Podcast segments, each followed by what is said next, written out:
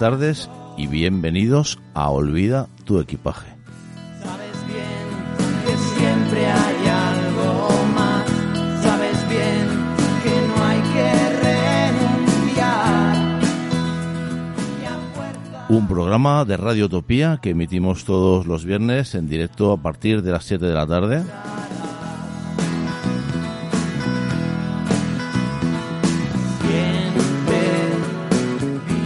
El 107.3 en la FM y a través de www.radiotopía.es.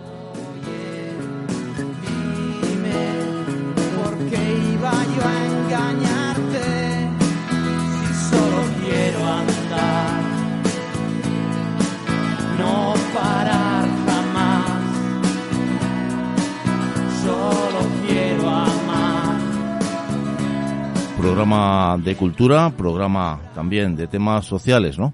Y de temas en general, bueno, como decíamos, en general culturales, muy particularmente literarios.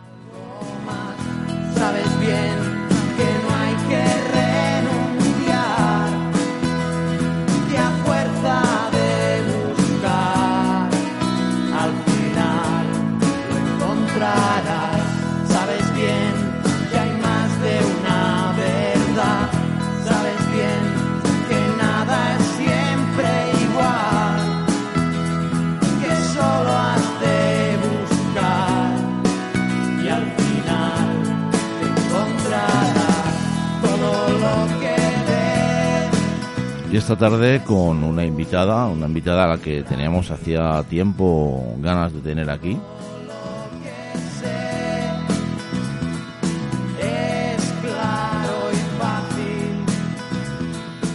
que es Juana Murillo Rubio, también conocida entre los amigos y allegados como Ju- Juani. Incluso la Juani, ¿no? ¿O no? No. No, vale. ¿Cómo estás? Juani, ¿qué Hola. tal? Buenas tardes. Buenas tardes. Eh, tú estuviste aquí hace un tiempo en la radio, ¿no? Eh, como especialista en la figura de Concha Lagos, ¿no? Eres profesora de enseñanzas medias y también enseñanza superior en la universidad. Eres profesora en la Universidad Complutense, también eres crítica literaria. Has trabajado mucho sobre la literatura hispanoamericana, el cuento hispanoamericano, la poesía española del siglo XX, en fin, una especialista en general en la literatura más cercana a nuestros tiempos, ¿no? ¿O no? Bueno, sí. Muchas gracias, Armando. Pues bueno, sí, todo eso, todo eso está en la, en la labor de, de, mi profesión, que es eh, una pasión absoluta por la literatura, en todos los ámbitos, hasta ahora solo en el crítico y en la docencia. Y después de este libro, pues espero que también en la creación literaria, ya que bueno, el libro está teniendo bastante éxito, relativo, Se- porque se, la pegan, poesía se pegan en la calle por, por, por él. Casi, casi. La poesía siempre es minoritaria, pero bueno, no me puedo quejar. Sí, Entonces, no lo hemos dicho, no lo hemos Sí. dicho, pero eh, hemos venido aquí para presentar tu primer libro publicado de poesía, que se llama Luz de Pizarra, ¿no? Y que a mí lo que me asombra un poco eh, y me gusta mucho es eh, el hecho de que ahora tú, después de una trayectoria ya de muchos años, ¿no? Como profesora y como especialista, ahora te sientes otra vez novata, casi pequeña, ¿no? ¿Eso cómo lo llevas? Lo llevo mal. Eh, al principio, eh, esto es una cosa que me, que me preguntó también Luis Sáez, el editor del libro, el encargado, el director de la, de la editorial regional de Extremadura, que es quien edita este libro. Me lo preguntó también, me dijo, bueno, ¿y uno cómo es capaz, después de hacer tanta crítica literaria, cómo es capaz de ponerse ahí, eh, sobre todo a la, a la exposición pública de incluso, ya no solo de los lectores, sino de compañeros críticos, ¿no? Pero bueno, este libro tenía muchos años ya, hacía mucho tiempo que estaba escrito y creo que pedía salir a la luz, a esta luz de pizarra y creo que bueno, fui valiente en ese sentido porque, porque bueno, también necesitaba dar voz a, mis propias palabras y a mis propias creaciones. ¿Es un acto de valentía? No lo sé, pero no te voy a mentir y entonces sí que sentí mucho pudor cuando estuvo en la calle, no solo por los lectores, sino por, por el respeto que tenía hacia ellos, por supuesto, sino porque no era consciente de que mis compañeros críticos también podían meterle el diente al, al poemario. Pero bueno, ahí está. Y ¿Han sido benévolos con, con sus comentarios o, o no te los han hecho? Sí, me los han hecho. De momento han sido benévolos. De momento han sido benévolos, los que te han llegado, ¿no? Los que me han llegado, sí. ¿Cómo- ¿Cómo es tu, tu acercamiento a la poesía como escritora, no? Eh, no sé si tú llevas mucho tiempo escribiendo o es una cosa que tiene menos recorrido. Pues llevo más tiempo escribiendo que dando clase. Y llevo más tiempo escribiendo que siendo crítica. Siempre he escrito desde que era pequeña. Eh, lo típico, ¿no? Un diario, un- nunca organizado, porque soy una persona bastante desordenada. Pero sí eh, lo que todos entendemos por emborronar cuartillas cuando eres pequeña, siempre he escrito cosas. Eh, yo no sabía que me gustaba tanto la poesía hasta que estudié la carrera de Filología Hispánica. Siempre había leído cosas y siempre me había acercado mucho a la poesía. Siempre me, me llegaba mucho más la poesía que, que la prosa. Podía leer la mejor novela del, del mundo, el mejor cuento del mundo, pero la poesía siempre me llegaba de una manera diferente. ¿no? Yo notaba que el acercamiento era diferente y la sensación percibida también. Cuando hice la carrera, pues eh, siempre elegía autores poetas porque sus obras me interesaban más. Eh, cuando hice el doctorado, me especialicé, hice todos los cursos de doctorado que pude en poesía española del siglo XX, con lo cual ya claramente tenía definida mi, mi vocación. Y luego me enteré de una cosa que yo no sabía, porque mi padre, yo no tengo padre, mi padre murió cuando yo tenía apenas dos años, prácticamente no lo conocí, lógicamente. Claro. Pero cuando yo fui un poco mayor, mm, adolescente y por ahí, o cuando empecé a hacer estos primeros borrones, pues un día mi madre me contó que mi padre sabía de memoria muchas canciones, muchos romances, muchos poemas, y que se le quedaban muy bien en la memoria, que los repetía, que a todo el mundo le, le leía romances. Y entonces encontré un pequeño cuaderno de mi padre con algunos poemas, incluso poemas bequerianos, poemas de un romanticismo poco conocido, de Velarde. de- ah, escritos por... y entonces descubrí que quizá había una herencia genética que yo me la quiero poner así en mi, en mi historial, que a lo mejor venía de algún sitio, a lo mejor la vena poética venía de algún lugar. Pero siempre, siempre había escrito. O sea que tú, eh, aunque este es tu primer libro publicado, seguro que tienes otros libros, o por lo menos otros decenas o centenas de, de poemas guardaditos por ahí, ¿no? Sí, hay cajones con muchas cosas. Hay muchas cosas por ahí. Pero bueno, la verdad que no me había decidido tampoco a, a formar un libro, quizá por, por esta vocación docente y crítica que, que me hizo discriminar mucho de lo que tenía escrito pensando que no tenía calidad o, o entonces bueno pues hasta que formé un libro y fui valiente ha pasado mucho tiempo pero sí hay cosas por ahí Y has conseguido asumir que tú eres poeta. Sí, sí, pero eso, eso lo asumí antes de publicar. Sí lo tenía claro. Sabía que era poeta, porque creo que también hay poetas que no tienen libros publicados. Ah, desde luego, muchísimos, ¿no? Y la mayoría de los poetas que tienen libros publicados tienen la mayoría de su obra inédita, ¿no? Sí. O, o Sí, muchísima sí. parte, desde luego, ¿no? Bueno, este libro se llama Luz de Pizarra, Memoria contra el tiempo detenido, ¿no? Y a mí me gustaría que me explicases el título y el subtítulo, ¿no? Porque es verdad que en la portada, que por cierto, si quieres hacemos un pequeño apunte editorial, ¿no? Es un libro pues muy bien editado, ¿no? Sí. No digo que de lujo, pero desde luego una edición cuidada, ¿no? Sí. Y con, desde luego con mimos, se ve que hay cariño en esta, en esta editorial, eh, que pertenece a, a las publicaciones eh, de la Junta de Extremadura, si no me equivoco, ¿no? Sí. Y que pertenece a la colección Geografías, que según he entendido por lo que me he informado, tiene que ver con la, pues, un vistazo geográfico, una- un pano- panorámico, ¿no? A, a nuevos escritores que, que sois de origen extremeño, ¿no? Sí. Es así.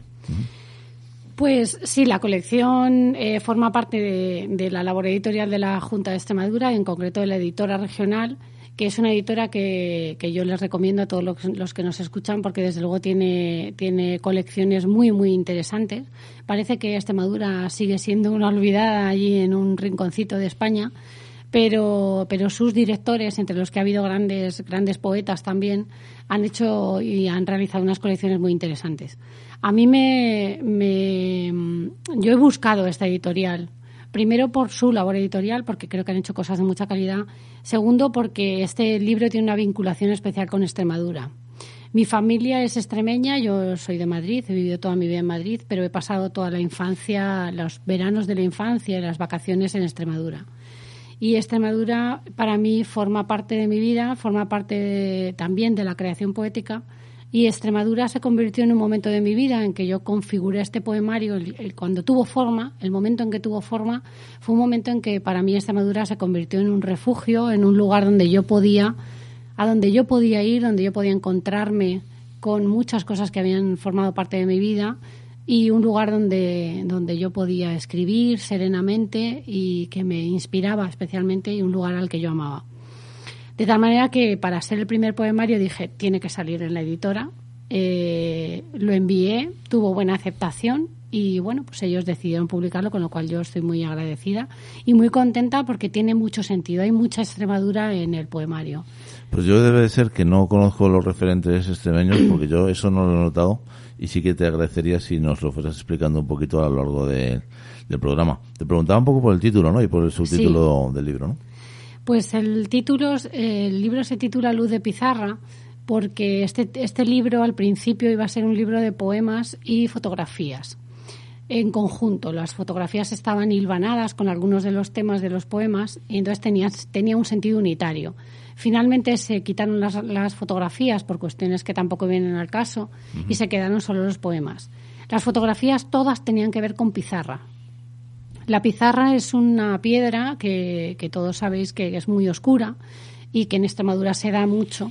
Y la pizarra ha formado parte de la casa de mis abuelos, de la casa de mi madre. Allí había pizarra, siempre ha habido pizarra en el jardín, siempre ha habido pizarra por la carretera, por donde paseábamos, por donde corríamos. Nos hemos bañado en arroyuelos llenos de pizarra. Entonces la pizarra era, formaba parte del paisaje. Para mí es el paisaje de la infancia, de la felicidad, de la serenidad y del sol.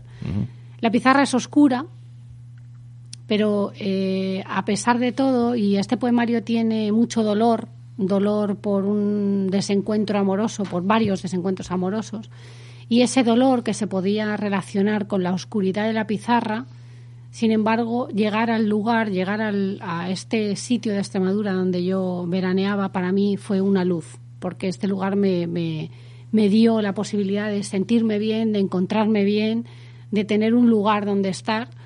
Entonces esa oscuridad de la pizarra para mí fue luz. La pizarra para mí nunca ha sido oscura, siempre me ha dado mucha luz. Entonces este era el sentido.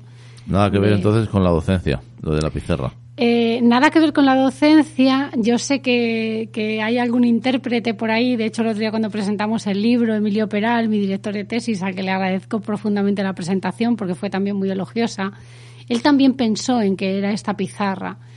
Quizá el subconsciente me hizo también poner ahí esa pizarra. Quizá yo tenía muy clara que, muy claro que la palabra pizarra iba a ir. Para mí era esta relación con Extremadura, pero lo que te digo, quizá el subconsciente estaba ahí y él también lo interpretó muy bien, porque fue justo en ese momento en que una se empieza a dedicar a la docencia. Mm. ¿Allí se le llama encerado o se le llama pizarra en, en- en Extremadura? Pizarra. Memoria contra el tiempo detenido. Bueno, eh, el primer poema de este libro eh, comienza diciendo que volver a tus paredes rotas. Cuando se produce un momento en mi vida, un momento duro, difícil, eh, hace unos años, eh, justo cuando yo empiezo a componer este poemario, que ya tenía los versos escritos, unos, otros no, y se puso un momento complicado en el que este lugar de Extremadura, este sitio, eh, para mí fue, como te digo, un lugar de luz, un lugar maravilloso. Y mm, este lugar tenía las paredes rotas. De tal manera que eh, volver a este lugar para mí, en lugar de ser un, un- momento doloroso, fue un momento de luz.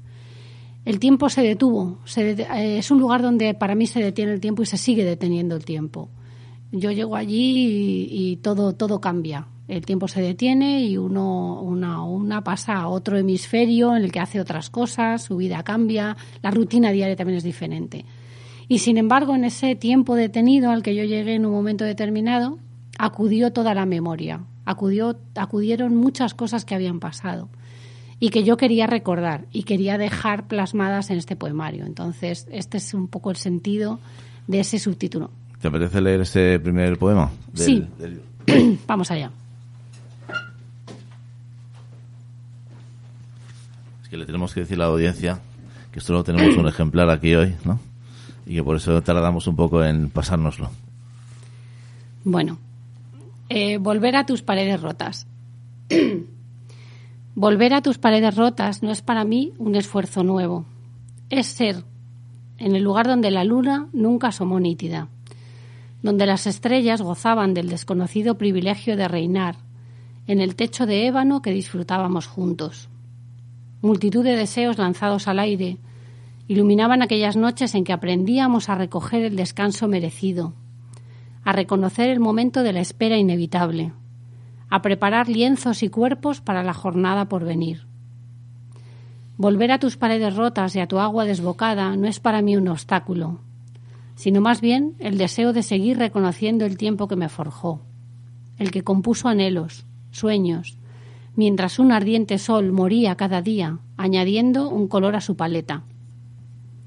Volver a tus paredes rotas no es perfilar nuevos contornos, sino querer sentir de nuevo la desazón de la sed de las tardes secas, cuando las manos negras no arañaban ya los juncos, y las delgadas piernas no soportaban un juego más, una carrera más, una labor más.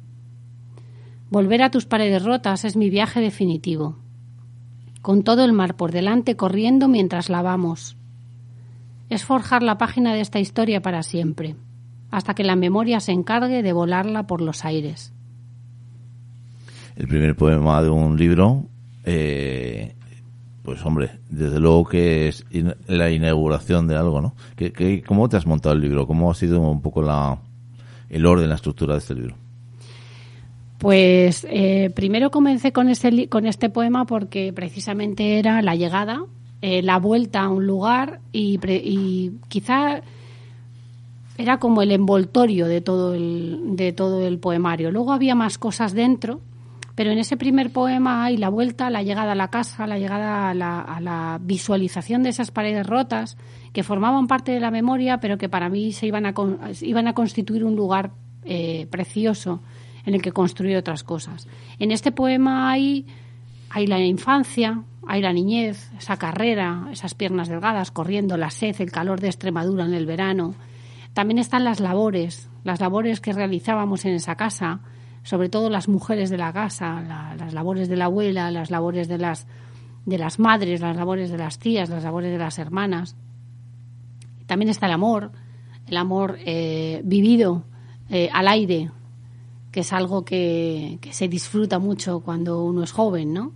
El amor vivido al aire, a la intemperie, al momento de la naturaleza, ¿no? y, ver que todo eso en un momento determinado puede destruirse, puede saltar por los aires cuando ocurre algo en tu vida.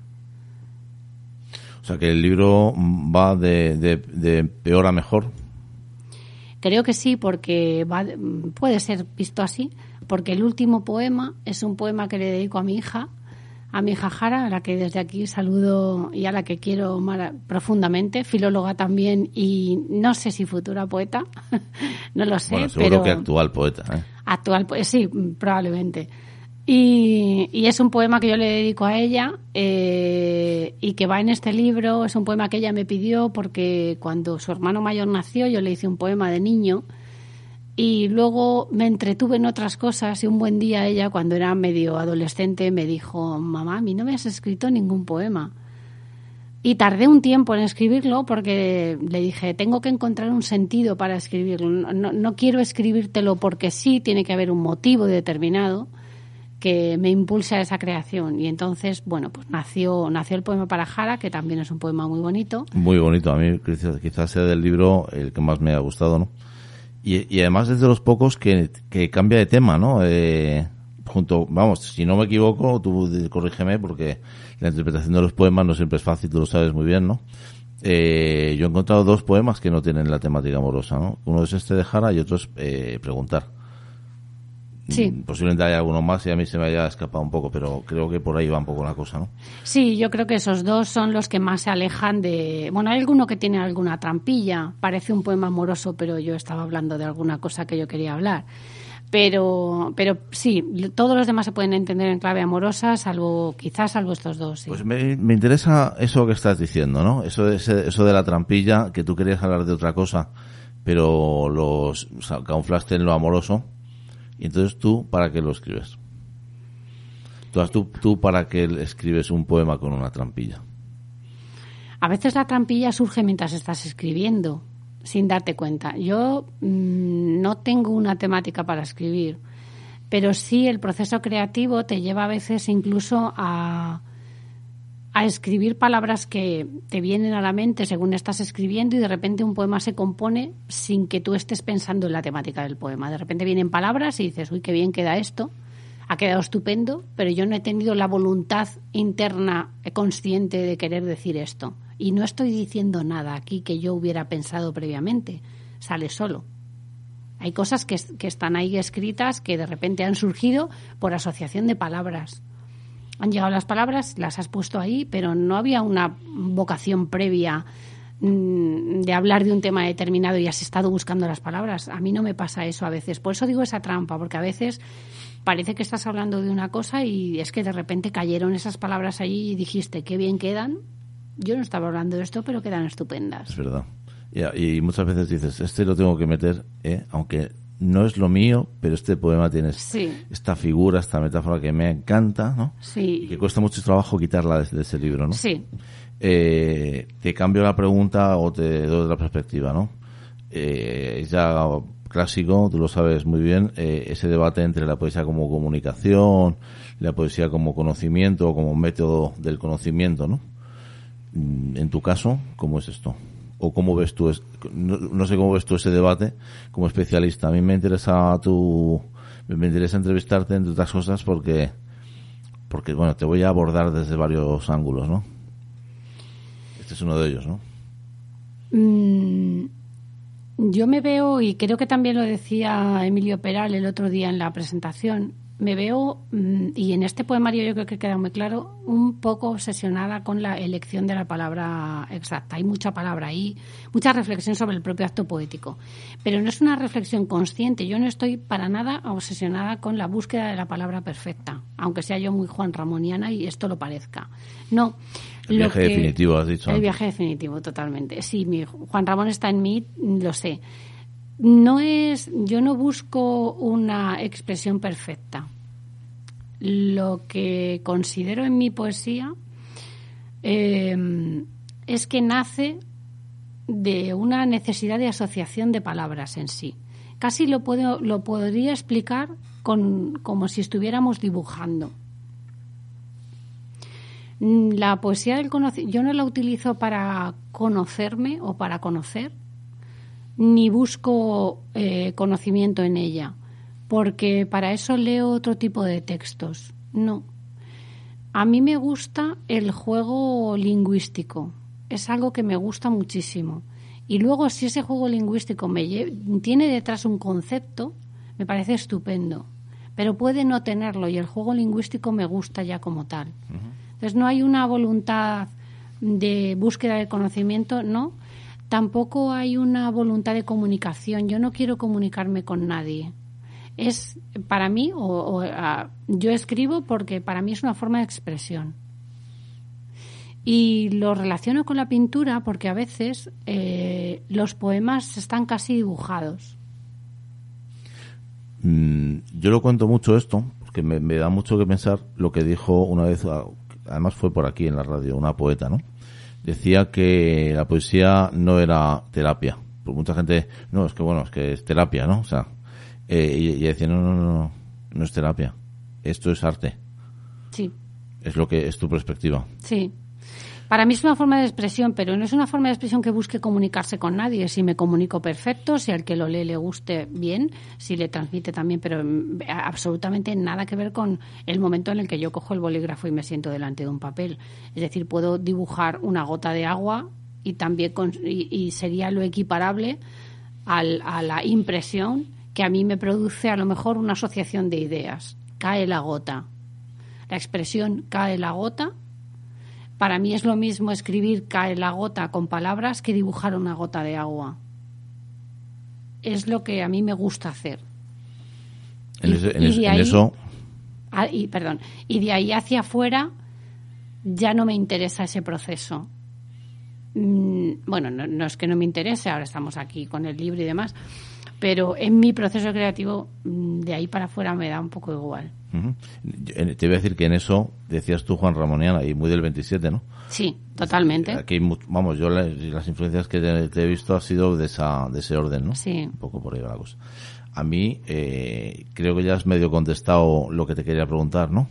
Pero me interesa que tú, como eres especialista en poesía, tú te, te, te- te insertes en, en qué, en qué movimiento, en qué eh, sector de la poesía, ¿no? Porque ya sabes que hoy en día hay una enorme variedad y cantidad también, ¿no?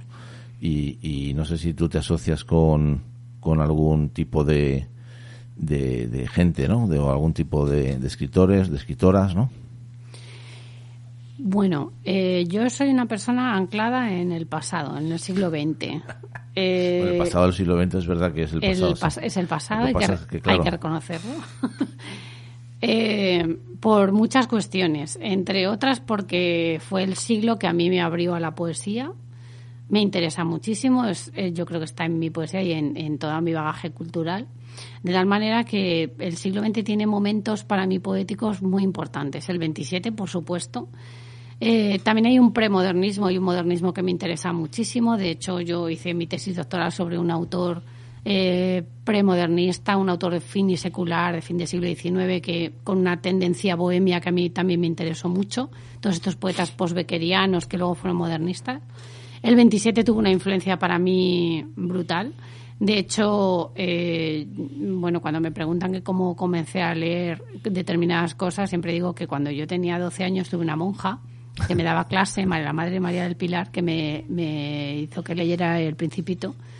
Cuando terminé El Principito, que me lo terminé en una tarde, fui a la monja al día siguiente y le dije, ya me lo he leído, dígame qué más leo. Y la monja se quedó un poco sorprendida y me dijo, vete a la librería que hay aquí a la vuelta y pídele al librero algún libro más. Yo, inocente de mí, bajé allí y le dije al librero, oiga, que ayer compré este libro, mm, recomiéndeme otro. Y él me dio un libro de Lorca, Bodas de Sangre y Yerma. Claro, yo leí aquello y ya, eh, a partir de ahí ya, ya estoy donde estoy, ¿no? Claro. Y el 27 para mí fue un momento fundamental, pero, pero una vez avanzado el siglo, creo que todos los autores del 27, por supuesto, Juan Ramón Jiménez para mí fue un descubrimiento porque, y creo que todavía está por descubrir y hay muchas cosas que hacer con Juan Ramón todavía, fue una identificación. Yo encuentro en Juan Ramón eh, expresiones que yo considero que son mías. Es cuando tú te identificas con, con alguien muchísimo. Pero no quiero olvidar todo el movimiento de poesía social que viene después de la guerra civil. Toda la poesía social a mí también me influyó muchísimo, ¿no? Gabriel Celaya, Blas de Otero, creo que son autores fundamentales, Goitisolo, ¿no? Toda esa, esa tendencia de poesía social que luego está tan unida al mundo de los cantautores, ¿no? De aquellos años que fueron maravillosos, también eh, me influyeron mucho. Lejos de ahí, eh, y, y lle- y llegando ya al siglo XX, un buen día me di cuenta de que había leído muchos autores hombres, muchos autores masculinos, y había leído pocas autoras eh, mujeres. Eh, las autoras del 27 todos sabemos que están muy recuperadas últimamente. Estamos todos haciendo una labor importante por recuperar a todas esas autores del 27, todas las sin sombrero, todas las mujeres de la poesía social y otras mujeres como Concha Lagos, a la que tú has nombrado, mujer importante de los años 50, a la que eh, ya aprovecho para decir que creo que en breve sale otro libro de ella, un poemario del que he hecho una edición, muy sí. Mm. muy bonito, que se llama Teoría de la Inseguridad, título maravilloso. Desde luego. Eh, y, y entonces empecé a leer a autoras porque me había dado cuenta de que mi formación académica, incluso filológica, en años de carrera durante todo el siglo XX, no habíamos prácticamente leído mujeres poetas. Y entonces empecé a leer a estas mujeres.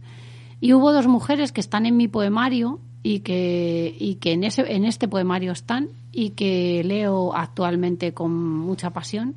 Aparte de Carmen Conde, que es una mujer a la que, a la que sigo leyendo con, con bastante pasión, esas dos extremeñas que una de ellas es más mayor, que es Pureza Canelo, una extremeña que a mí, mm, en la que también he reconocido mucha, mucha parte de mi poesía y que me ha unido mucho y está en este poemario.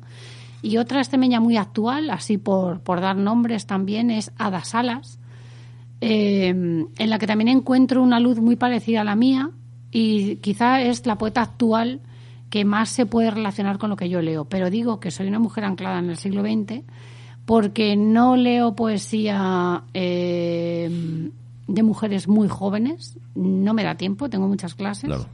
En la universidad y en, y en el instituto. Y entonces eh, la preparación de las clases tampoco me permite leer muchas cosas. Me he acercado un poco a, a todo este movimiento de redes. eh, eh, digitales, a este tipo de poesía rápida y otras cosas. No he encontrado voces que a mí me hayan llamado la atención, eso no quiere decir nada, serán voces maravillosas, pero no he encontrado ese enganche y sigo anclada en el libro físico, cosa que reivindico desde aquí también. Yo también. Y, y me pasa esto, que el poco tiempo del que disponemos, cuando terminamos las clases, intentas buscar aquello que, que ya sabes que te va a producir una lectura agradable, También tendrá que ver, supongo, con la edad que ya nos adorna, ¿no? Mm, probablemente. Que por cierto, eh, mencionas a Pureza Canelo, que el otro día aquí la nombrábamos porque estuvimos haciendo un programa sobre eh, Sanse como ciudad de la poesía y un poco la memoria y la historia de. Y ella fue directora del Centro de Estudios de la Poesía de aquí de San Sebastián, San Sebastián de los Reyes, ¿no? Sí, ella ha sido una mujer muy importante y tiene una obra muy, muy interesante. Tiene varios discursos, uno de ellos, eh, Oeste, Oeste en mi poesía, cuando le dan un, un premio en, en, la Real, en la Real Academia de, bueno, de, de Extremadura, en la Academia de Extremadura. Y, y habla precisamente de lo que supone ese oeste, esa Extremadura en su, en su vida. Y sí, sí, me parece una mujer. Yo tengo un escribí un artículo sobre ella eh, por la presencia de la naturaleza en Pureza Canelo. Ella también reconoce la herencia Juan Ramoniana en ella. Y esa naturaleza es una naturaleza vivida desde un punto de vista muy íntimo que tiene mucho que ver con lo artístico, porque no es una reivindicación ecológica, sino una reivindicación artística. Recuerdo un poco en ese sentido, en esas cosas a la poesía americana, ¿no? Bueno, no, no nos desviemos. Eh, a mí me gustaría que leyéramos algunos poemas. Eh, si quieres empiezo yo, también tenemos Sí. alguna canción que vamos a poner. Y si me dejas, voy a leer el, el que le dedicas a tu hija. Sí, sí, por ¿Sí? favor. Y eh, que se llama, como has dicho antes, Para Jara. Además, ella se llama Jara precisamente porque la Jara es esa flor extremeña y, y, bueno, también es un homenaje. Muy bien. Para Jara. Me pides un poema y tú lo eres cuando me miras cada día desde mis propios ojos. A la sonrisa que me regalas ahora, que aún vives de mi parte, vertido está el poema en la vida contigo. El cuaderno, el bolígrafo, la falda preciosa. Me pides un poema que no he escrito porque a menudo nacen del arrebato, el vértigo, la confusión o el dolor, y tú no existes en todo lo nombrado. Tendré que abandonar mi montón de palabras podridas y versos rotos, y acudir en la mañana de domingo a encontrar un diccionario lleno de luz, amor, vida y entrega. Será difícil sacarte de mi vida para verte y descubrirte. ¿Cómo saber si estás hablando tú o yo cuando te oigo? Vas junto a mí en mis dudas, en el trabajo diario y en la mañana que enciendes cuando las sábanas son capaces de liberarse de tu conquista. Elegirte las palabras será la ilusión de inventarte para la vida. Gracias. Gracias a ti por escribirlo y por Es- darlo. Es curioso le- oírlo en otras voces, ¿no?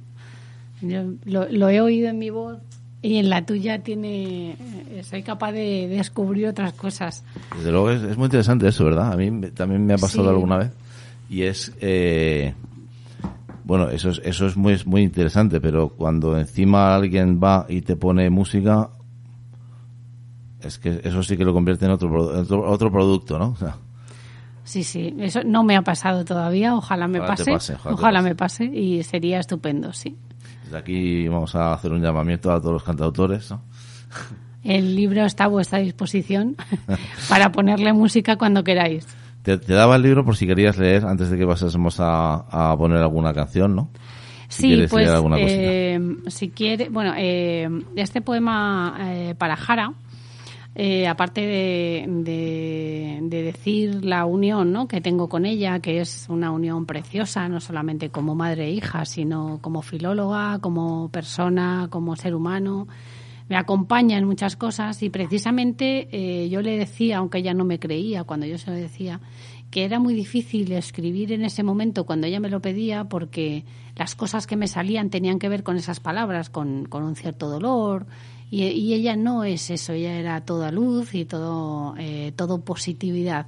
Entonces eh, tenía que esperar ¿no? al momento en que las palabras pudieran salir eh, de una forma positiva. ¿no?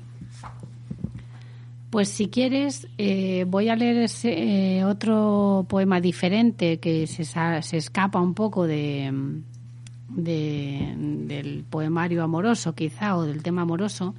Ese que tú decías, preguntar. Que me parece que está en la página 25, si no, si no recuerdo mal.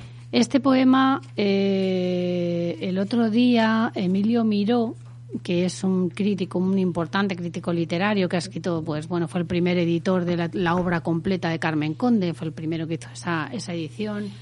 Fue un hombre que eh, rescató a todas esas antes de que antes de que todos conociéramos a la sin sombrero Emilio Miró ya había escrito en Ínsula un artículo casi semanal o mensual sobre todas estas poetas a las que nadie había daba voz en ese en los años 70 80 no y es un crítico sobre todo a la poesía del 20 maravilloso eh, todos conocemos su bibliografía y le encanta este poema. Es yo es mi amigo tengo la fortuna de que sea mi amigo. Fue mi primer director de tesis al que abandoné y por cuestiones vitales pero pero al que le debo mucho del que aprendí mucho y entonces cuando yo le enseñé este libro con todo el miedo del mundo porque eso sí que era un crítico eh, importante me dijo me ha gustado mucho pero este poema me encanta por favor léemelo y que Emilio Miró me dijera que le leyera este poema eh, decía mucho no así que eh, les voy a leer este poema que se titula preguntar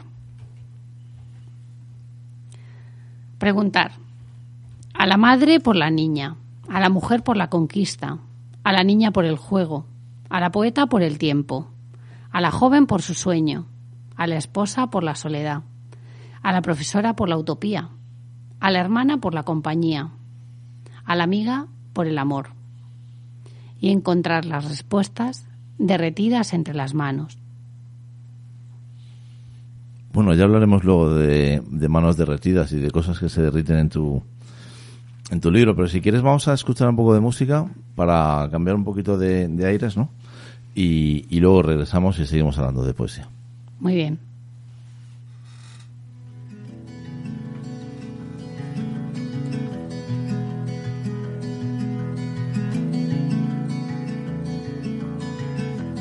Oh, I'm headed to the mountains. I'll be back in a week or two. Don't you try to reach me, cause I won't pick up for you. I've got some things I need to do.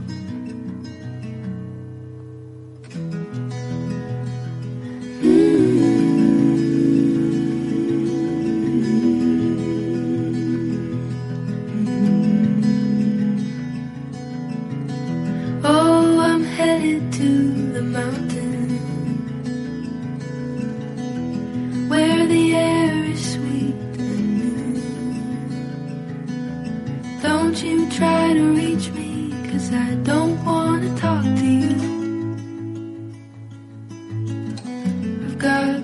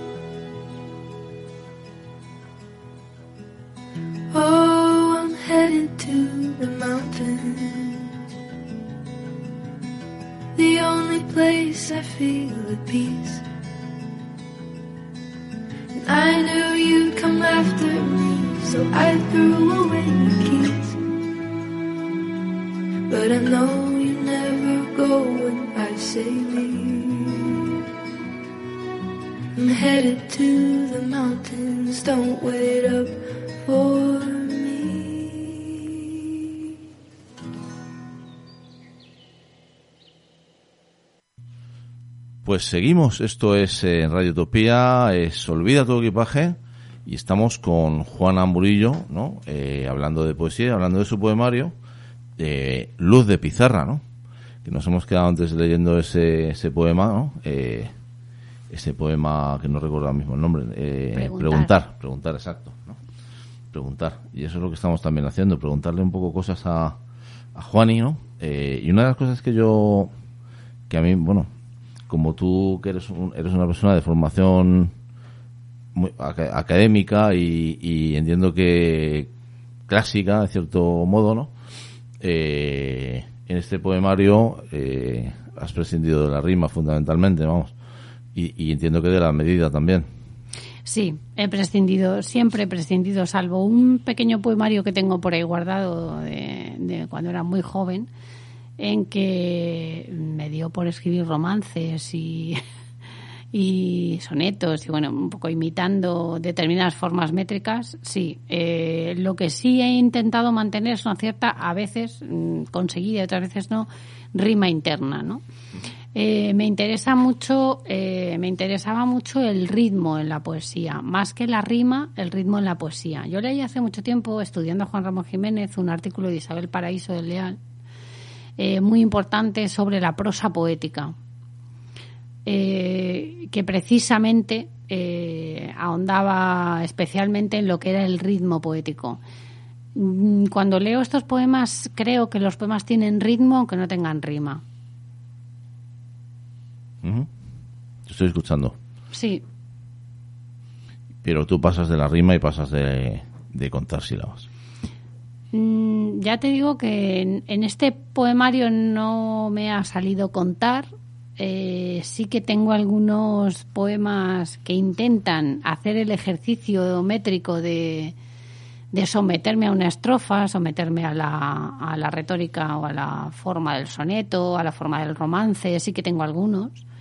Pero en este poemario no, había una libertad absoluta porque además era un poemario pasional Hmm. y Claro. a la pasión no se le pueden poner Bueno, hay gente que sí, ¿no? Límites. Ya, sí, sí, sabes sí, tú sí. muy bien cómo Sí. es esto, ¿no? Pero no me salió así. Yo te voy a leer algunas cosas Sí. y, y quiero que me un poco me expliques. Te voy a leer dos, dos frases, aunque hay muchos más lugares donde se habla de esto. Ya lo has mencionado tú un poco antes, ¿no?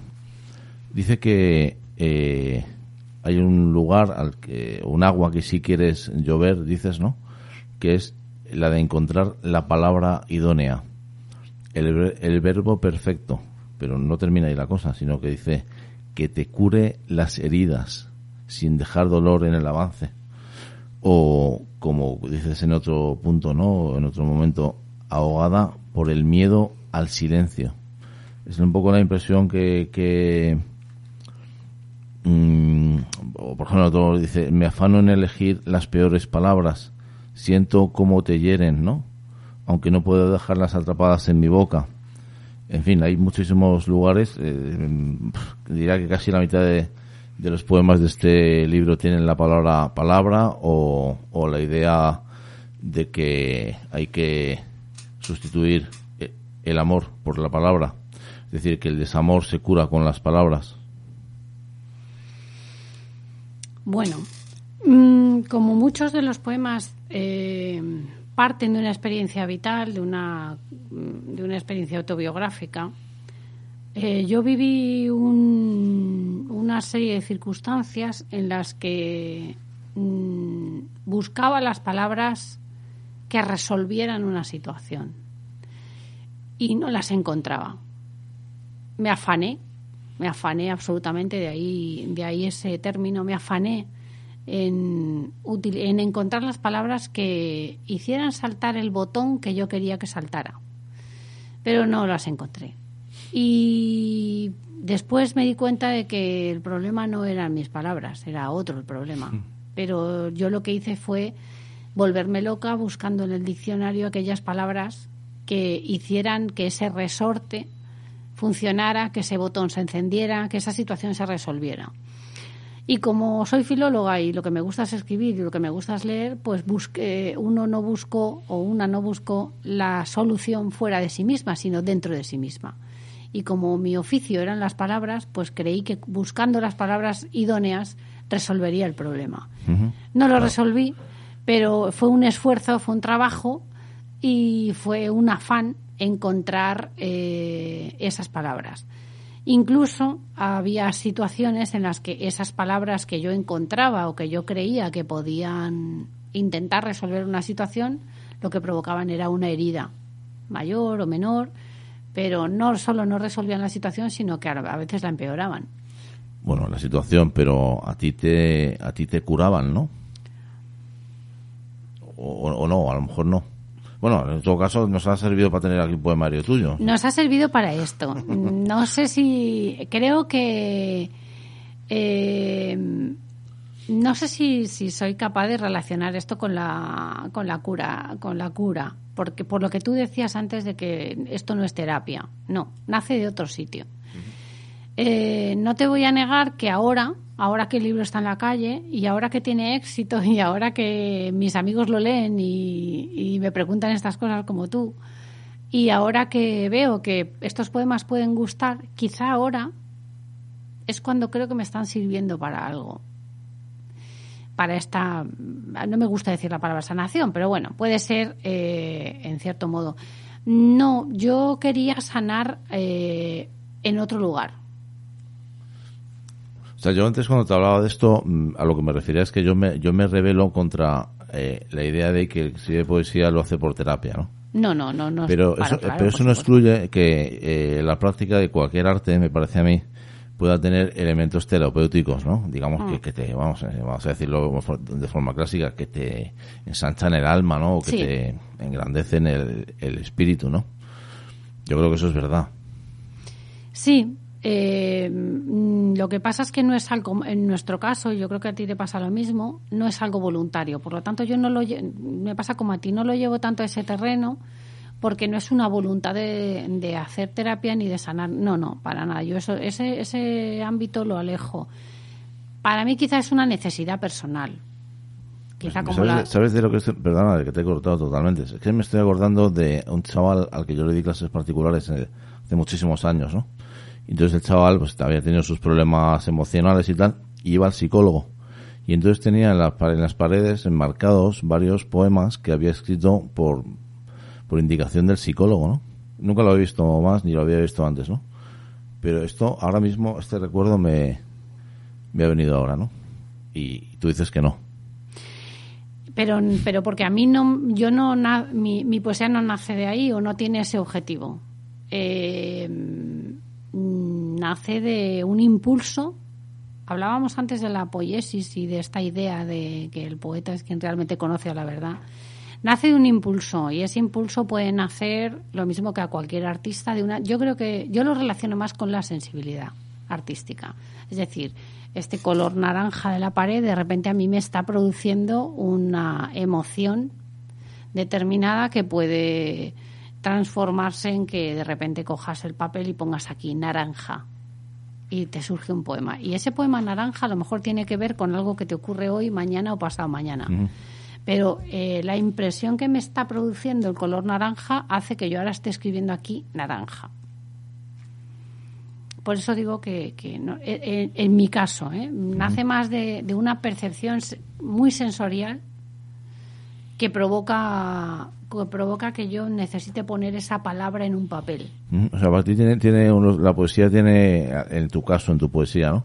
Eh, tiene elementos sensoriales, sensuales, digamos, físicos, ¿no? Muy Como es el sonido, ¿no? Y la, Sí. la, la prosodia, ¿no? sí, Pero algo in- también intelectuales. El poema que le escribes a tu hija, por ejemplo, eh, es un poema conceptual también, ¿no? Sí. Es una idea, ¿no? Sí, porque nació de una petición. Pero, por ejemplo, yo, resto yo- te leo si quieres eh, Sí, un par de sí, cosas, ¿no? que además son dos poemas que están enfrentados en las mismas páginas, vamos, en la- una página opuesta a la otra, ¿no? Y que, y que, bueno, yo creo que son, no sé si decir antagónicos, pero penumbra. Penumbra en la que esconder tus mentiras y las mías. Esas que nos decimos al calor de un día que habita el ruido de la tarde. Aquellas que elegimos para no dañarnos. Las que no sentimos y las que deseamos oír entre el susurro de las pestañas. Quizás solo somos dos cobardes que buscamos encontrarnos en la penumbra, a donde el resto de valientes no pueda lanzar sus dardos contra nuestra fe, donde no nos perciben, no nos perciban, ni descubran cuáles son las inauditas caricias con que entretenemos el miedo a la luz. Que este poema es verdad que tiene eso, pues música, prosodia, sensorialidad, ¿no? Pero también es la expresión de la confesión. Este es un poema muy confesional, es posiblemente uno de los más confesionales de todo el libro, ¿no? Sí, son dos personas que se esconden en un lugar oscuro.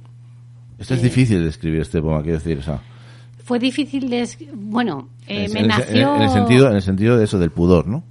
Sí, Y la confesión, ¿no? Sí, es un poema que juega también mucho con la luz y con la sombra, con la mentira y con la verdad. Son dos personas que se esconden en una oscuridad para amarse y a la vez se están mintiendo. Es más importante, según parece en el poema, eh, el amor que la verdad, entonces. Para mí siempre. Sí. bueno, bueno, es que es, muy interesante esto, ¿no? Se pueden... Sí, sí. Es, es, es- ese poema es exactamente eso. Y en la página siguiente aparece este otro, que se llama El cuerpo habitado, que, por cierto, estilísticamente es bastante diferente de la mayoría de poemas del libro, ¿no? Donde dices lo siguiente. Estoy yo. Está el hambre. Está la alimaña con dientes que devora mi intestino. Estás tú. Está mi piel. Están tus ojos. Están las palabras, las del diccionario y las que no. Están otros días, están mis manos, están todas las primaveras desde 1968, están las ausencias, está el hombre, están los hijos, estoy yo, estás tú. Que, que, así es la apología de, de, lo, de lo verdadero, ¿no? Sí, es la constatación de dos personas que existen, una al lado de la otra. Estás tú y estoy yo. Tú con todo lo tuyo, yo con todo lo mío, las primaveras desde 1968, con todos esos años, con todas esas cosas. Y es simplemente, eh, a veces puedes escribir un poema a la conjunción de dos, como el anterior, ¿no? En este caso no, es la constatación de una persona y otra persona. Pues, eh, Juana, te invito a que, si quieres leer. Sí. Bueno, voy a elegir un poema, pero antes quiero, quiero dar un saludo. Eh, voy a aprovechar eh, para saludar a unas personitas que están escuchando. Bueno, creo que van a estar escuchando. Bueno, y si no, los, ya lo escucharán. Y ¿no? si no, ya lo escucharán. Eh, bueno, eh, aparte de saludar a todos los amigos, a la familia que puede estar detrás de aquí, quiero, quiero saludar especialmente a mis alumnos de primero A de la ESO del Instituto Gregorio Marañón. Son muy pequeñitos, tienen 12 años y 13 años, pero algunos me han dicho que iban a estar escuchando la radio. Y eh, aparte de que son alumnos maravillosos, este año he tenido mucha suerte con ellos y son muy pequeños, pero creo que les estoy haciendo eh, conocer y disfrutar la poesía. No con mi poemario, porque ellos no lo han Claro. leído, a pesar de que ayer llegó uno de ellos con él que lo ha comprado y me llegó para que se lo firmara, cosa que me hace muchísima ilusión que un niño de 12 años venga a pedírmelo, sino porque eh, tienen mucho interés. Algunos ya me han traído libros de su casa. Yo leo a Juan Antonio Machado. Yo estoy. Ayer vino una niña, Clara, a la que le mando un saludo desde aquí, con un libro de Vicente Alessandre. Qué maravilla, una niña de 12 años. Con lo cual, imagínate lo contenta que estoy con ese grupo. No, no me extraña. Pero además es que estaban todas entusiasmadas en que iban a escuchar la radio. Entonces, Pues puedo saludar yo también Sí, a sí, tus favor, alumnas, ¿no? pues favor. desde aquí un saludo para las alumnas de primero A, ¿no? A primero A me has dicho, ¿verdad? Del Instituto Gregorio Marañón. Eso es. Así que muchas gracias para ellas y para ellos, que son majísimos y creo que de ahí van a salir probablemente y que parece que puede haber futuro, puede haber esperanza en este Sí, mundo, sí, ¿no? sí. Eh, Cuando entras en esa clase y ves esas caras y esa disposición, eh, lo ves. Ves que, que sí, que hay futuro y que sobre todo te reciben siempre con, con una sonrisa. Eh, están mirando muchísimo eh, lo que hago, todo lo siguen y me parece que haber conseguido eso es un logro. Ellos son muy buenos, o sea, partimos de que hay una buena base Claro, y claro, claro. mucha mucho material ahí, pero pero creo que, que bueno que se merecen ese saludo por si están oyendo. Así que voy a leer eh, un poema que se llama Mujer. En este poemario y eh, hay algo también que yo eso sí que sí que ha sido una cosa consciente a la hora de reunir los poemas. Quería que hubiera una reivindicación del deseo femenino porque también me di cuenta en un momento determinado en que estaba muy acostumbrada a escuchar y a leer a los poetas eh, su deseo sobre lo femenino. Y, y a pesar de haber leído a Delmira Agustini, por favor, los, eh, los cálices vacíos y demás, ¿no? Esa, esa- a las mm, posmodernistas eh, hispanoamericanas, a Gabriela Mistral, a Alfonsina Storni, a Delmira Agustini sobre todo, que son mm, absolutamente explícitas en cuanto al deseo. Sí que es verdad que en la literatura española había leído poco eh, o- y sobre todo había escrito poco en este sentido. En este poemario creo que lo hay. Hay una hay un, un expreso una, una expresión manifiesta del deseo por mi parte. Y pero este poema que tiene que ver con la mujer tiene que ver precisamente con las distintas mujeres eh, que habían sido mis referentes. Parece que solo es una, eh, que puede ser quizá un referente familiar, eh, pero queriéndole escribir un poema a mi madre y preguntándome qué mujer era ella, no qué persona conmigo, no qué madre, sino qué mujer era ella, me salieron unas cuantas mujeres al paso. Y entonces esas son las trampas del poemario, del poema, ¿no? Eh, parece que le estás escribiendo a tu madre, pero hay otras mujeres en el medio. Tampoco hace falta que sea tu madre entera. Da igual, ¿no? El- el- Da igual. Es verdad. o sea, Exactamente, aunque- Sobre todo le da igual al que lo lea dentro de Totalmente. 10 años, ¿no? Sí. Y tampoco hace falta buscar, ¿no? En el poema, ah, entonces esto lo dice. No, no. Es, es a cualquiera. Se titula Mujer. ¿Cómo decir que a pesar de ser tú quien ha puesto la sonrisa, la ternura, la palabra, la caricia, la brisa fresca, no eres tú quien viene a visitarme en el deseo, en la idea, en la canción elegida, en el momento en soledad, sino la reina cargada de oropeles, la alfarera de papel y lápiz, la desnudez de cada verso, la madre que canta para espantar los miedos. Este poema también tenía mucho que ver con la idea de, eh, por generación, soy de una generación en la que las madres nos enseñaron a todas nosotras a trabajar, a movernos, a, a, a laborar, ¿no? Y mm, eh, sé que, eh, y es mi caso, eh, la, quizá la, la parte intelectual, sobre todo esta parte creativa, estaba fuera de su mundo, ¿no? Es una cosa que, que aporté yo a mi propia vida, no sabemos, quizá de, por esta vía, no, no sabemos dónde, ¿no? Genética, decías. genética, decía yo. Pero precisamente a pesar, a veces, mujer, y otras mujeres te aportan una serie de cosas, y a pesar de que te dan todo eso, eh, tú necesitas otra cosa, ¿no? Que está en otro lugar. Y que por mucho que esté la brisa fresca, la ternura, la palabra, el amor, el cariño, el trabajo, muchas cosas, a pesar de eso, eh, la que viene a buscarme a mí, la mujer que a lo mejor me interpela, eh, a veces es esa, la alfarera de papel y lápiz, esa poeta a la que he necesitado leer para entender cosas que no había entendido en mi vida. Esa que me ha traído la desnudez, y aprovechaba aquí la trampa esta de la desnudez de cada verso, he tenido que buscar referentes, porque no los tenía en mi cultura. Y no los tenía en la cultura diaria, en la vida diaria, pero tampoco los tenía en la literatura, los he tenido que buscar yo.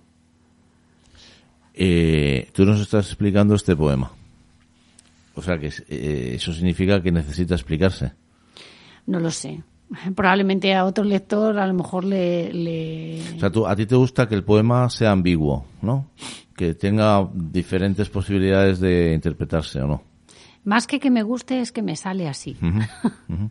Quizá para mí está claro, pero, pero a lo mejor el pudor, porque yo creo que a veces los poetas también somos pudorosos o pudorosas, y quizá hay un cierto pudor que crea la ambigüedad. Quizá para no ser excesivamente explícita, Yo entiendo lo que dices. Eh, juegas con esa, por eso digo lo de la trampa, ¿no? Juegas un poco con la ambigüedad porque tú no quieres ser excesivamente explícita a lo mejor, ¿no? Este es un poemario, mm, fundamentalmente es un poemario amoroso.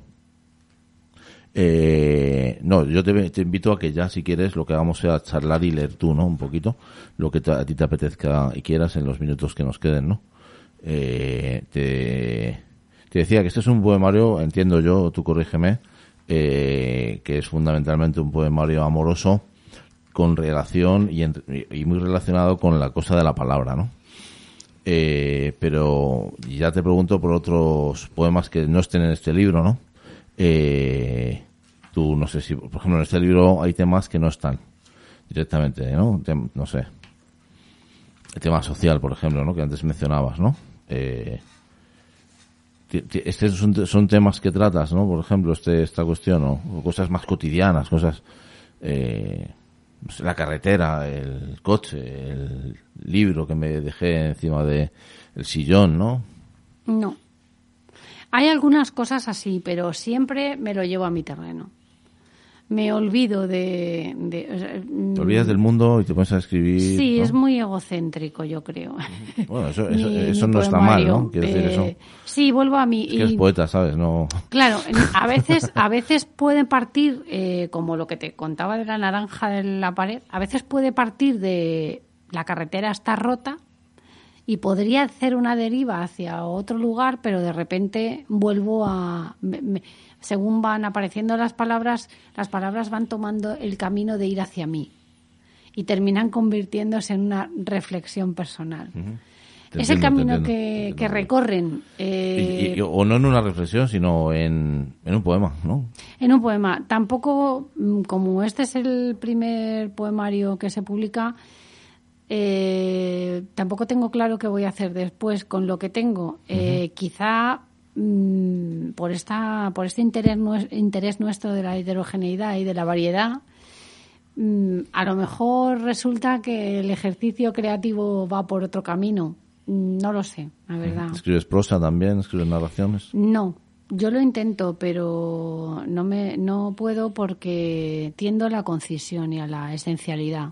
Tenemos poco tiempo los poetas. Tenemos poco tiempo, pero además yo cuando he intentado escribir un cuento, aparte que como doy la asignatura de cuento hispanoamericano, siempre lo intento. ¿eh? Hay veces que tengo muy buenas ideas para cuentos, me siento a escribir el cuento y cuando voy a por la... eh, hay una cosa incluso estética que me ocurre con, con la escritura.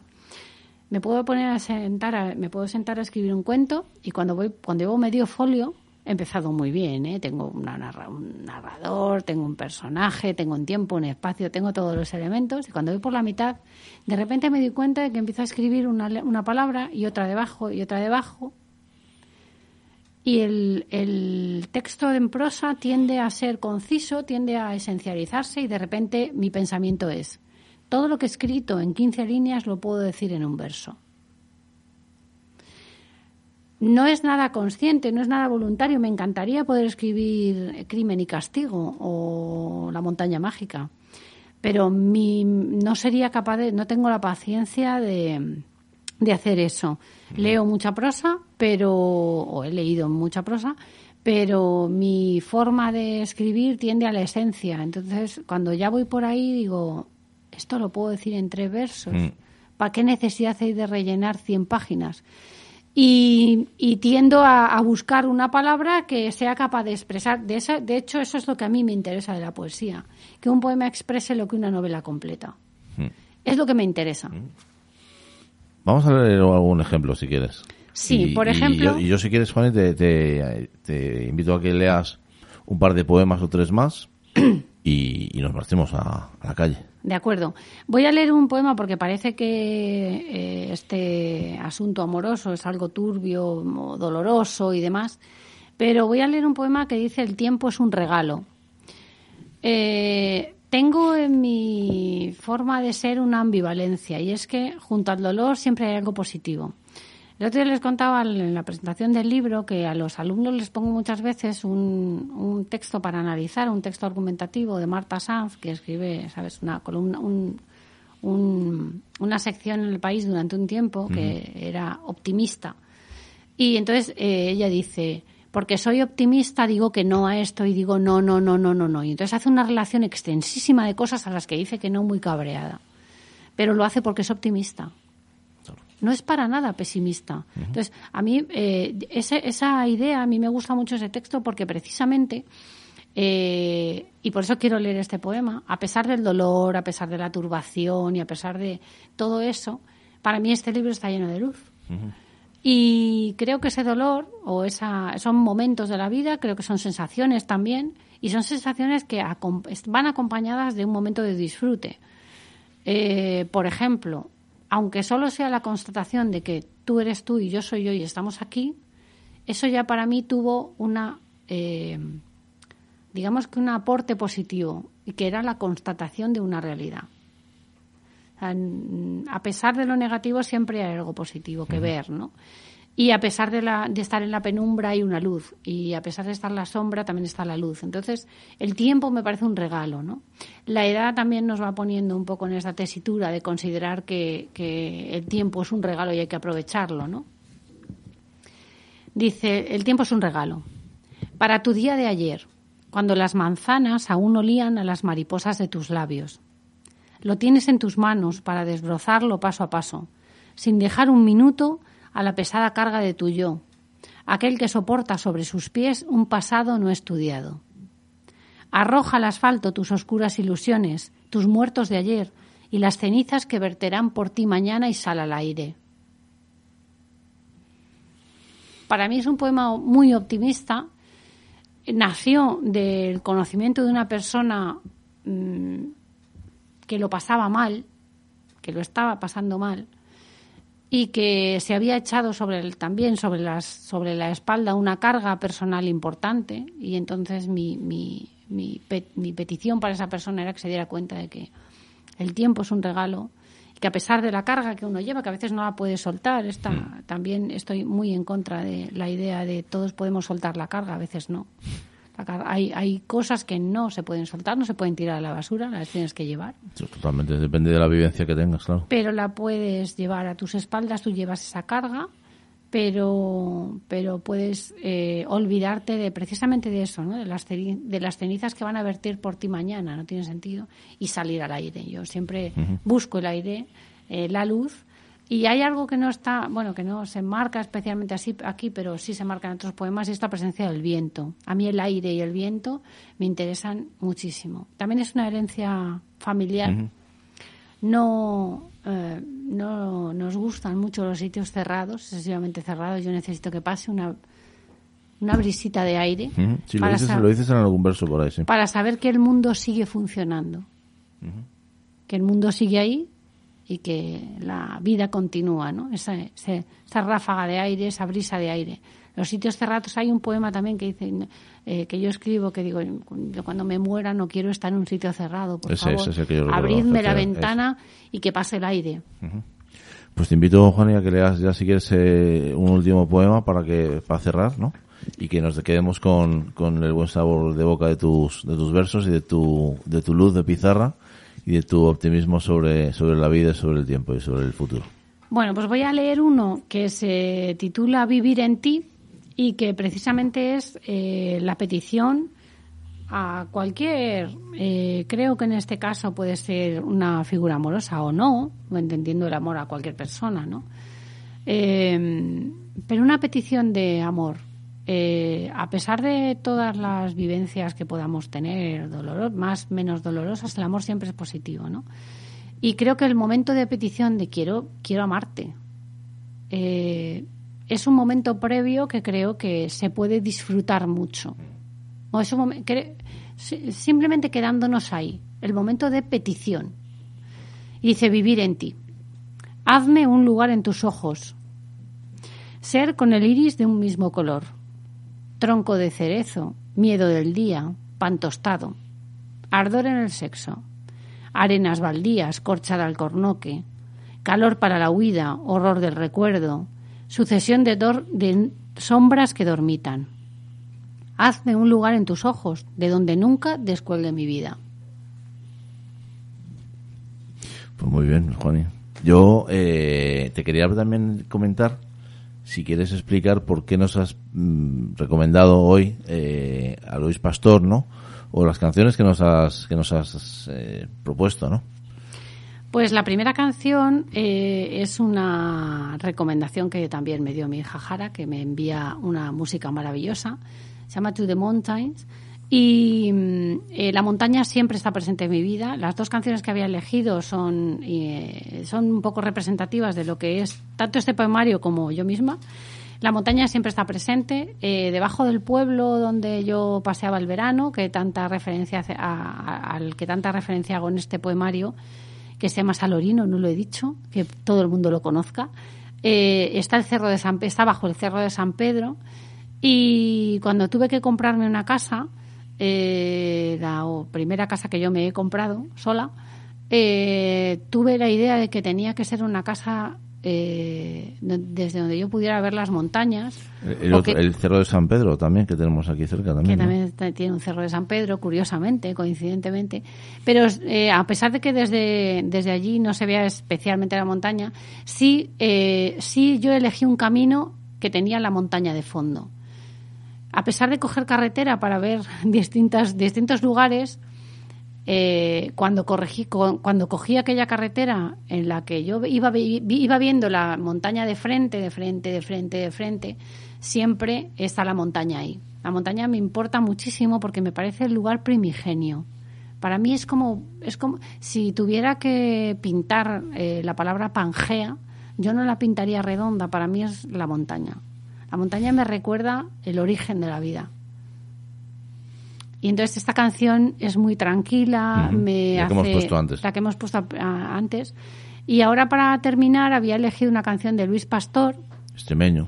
extremeño él, cantautor extremeño, eh, cuya voz aterciopelada me gusta muchísimo, me pone incluso el vello de punta, me, produce, un- me, me comunica, mm, tiene una sensibilidad especial para definir la tierra, para describir la tierra extremeña y también para sobre todo para comunicar este sí que sí que es un cantautor que comunica y esta canción pues creo que tenía mucho que ver con, con la palabra y con Extremadura Pues vamos a escucharla, nos vamos a quedar con eso, pero antes nos despedimos de ti. Muchísimas gracias, Juana Murillo Rubio, ¿no? Que te gusta poner los dos apellidos, por lo visto, en el, sí sí en el título, ¿no? De- los dos son, son muy importantes para mí así que muchas gracias Armando por esta tarde Pues gracias a ti por tu luz de pizarra también. Y, y bueno, estamos aquí esperando a que saques más, más libros, más poemas al, al mundo, ¿no? veremos Que veremos están ahí guardaditos en un, en un cajoncito de tu casa, donde nunca deberían que- quedarse, creo, ¿no? Bueno eh, te tomaremos la palabra y nos armaremos otra vez de valor y, e, e intentaremos volver a sacar otro, Sí, otro suena poemario como, casi como una, em- como una empresa heroica, ¿no? Lo de Sí, sacar una libros a la luz. Sí. Muchas gracias, Juan, y salud. a ti muchas gracias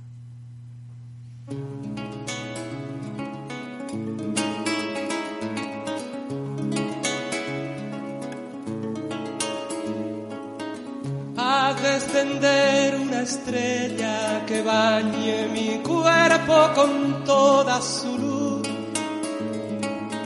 Tráeme paisajes de encina en tus ojos, un verde pintado de azul. Limpia de nubes mi cielo, llena mis horas de miel tú mi lucero, mi flor de jarabe.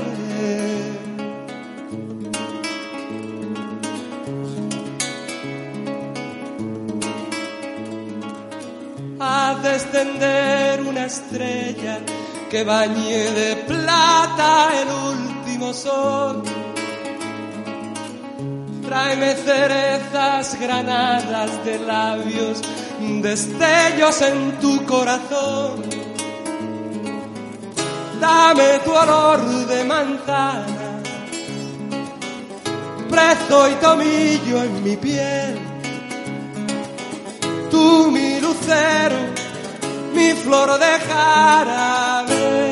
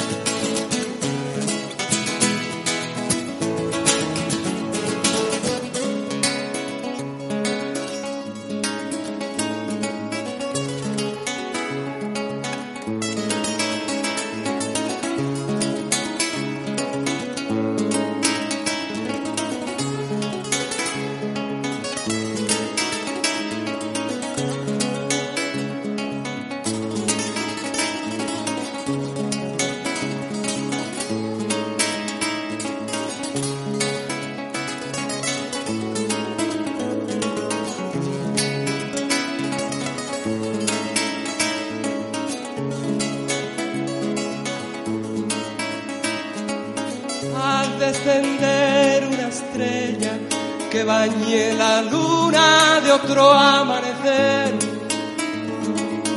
Tráeme simiente de vida en tus brazos, la fuerza de todo tu ser. Quiéreme incienso y retama, surco y barbecho en tus pies.